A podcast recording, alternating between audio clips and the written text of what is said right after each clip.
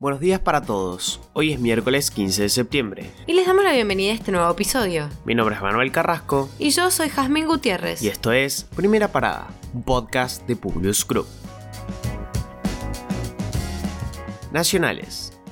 ¿Se está terminando la pandemia en Argentina? En pleno septiembre llevan más de 15 semanas consecutivas en que han ido bajando los casos y fallecimientos de la segunda ola del coronavirus en el país. Los pacientes en unidades de terapia intensiva eran 1.829 el lunes pasado y una cifra que se registra por primera vez por debajo de los 1.900 desde el 22 de agosto del año pasado.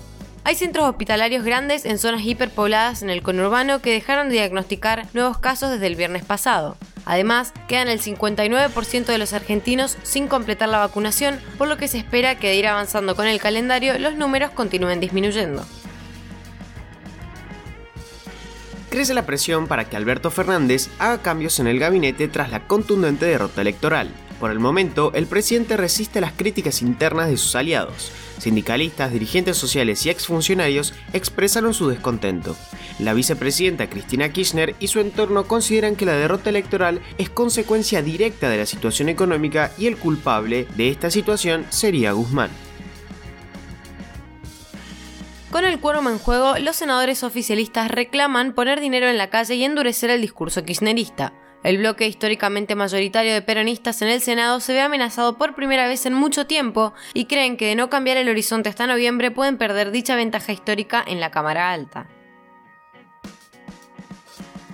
El gobierno presentará el proyecto de ley de promoción de inversiones hidrocarburíferas. Con él buscará impulsar la producción, transporte y almacenamiento de petróleo y gas, sustituir importaciones y fomentar las exportaciones a cambio de beneficios especiales para las empresas. Massa adelantó que se vienen cinco nuevas universidades nacionales. En un acto junto al presidente Alberto Fernández, consideró que uno de los ejes de la recuperación de la Argentina es la educación y es fundamental que los chicos estudien en donde viven. Las nuevas casas de altos estudios serán todas en la provincia de Buenos Aires.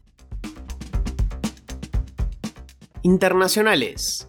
Vladimir Putin está aislado, pero el Kremlin asegura que se encuentra en perfecto estado de salud. El presidente ruso se vio obligado a autoaislarse tras la detección de casos de coronavirus en su entorno. En una reunión del gobierno en la que participó por videoconferencia, el mandatario, que se había vacunado en febrero, dijo: Espero que todo sea como debe ser y que la Sputnik 5 demuestre en la práctica sus altos niveles de protección contra el COVID-19.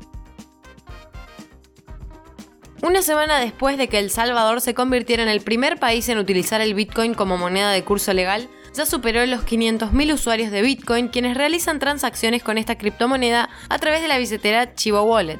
También, según lo anunciado por el presidente Nayib Bukele, el país abrió 50 cajeros en Estados Unidos y aproximadamente 200 en su territorio.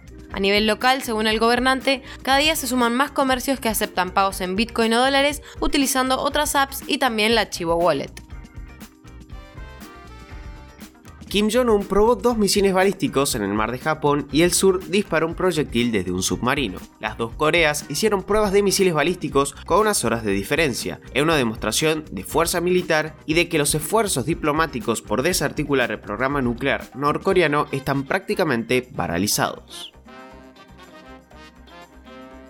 Chile por primera vez desde el inicio de la pandemia no registró muertes por COVID-19 en las 24 horas del día martes algo que no ocurría desde marzo de 2020. Esta noticia trae muchas esperanzas y la posibilidad de reabrir los pasos fronterizos y aeropuertos internacionales que se encontraban cerrados para los turistas desde abril si es que los casos continúan en descenso y se retrasa la llegada de la variante Delta. Elon Musk lo hizo de nuevo. Shiba Floki es la nueva tendencia dos criptomonedas registraron una suba en sus precios de más de tres dígitos en los últimos días. Una de ellas se elevó más de 900%, luego de que Elon Musk tuiteara una foto de un perro raza Shiba Inu y luego escribiera Floki ha llegado, lo que produjo el disparo de los precios de Shiba Floki. Ahora sí, los despedimos por hoy. Gracias por escucharnos. Si te gustó este podcast, compartilo con tus amigos. Esperamos tus sugerencias en nuestro Instagram, publius.com.ar, y en nuestro Twitter, publius-group. Los esperamos en el próximo episodio de Primera Parada. Que tengan un muy buen día.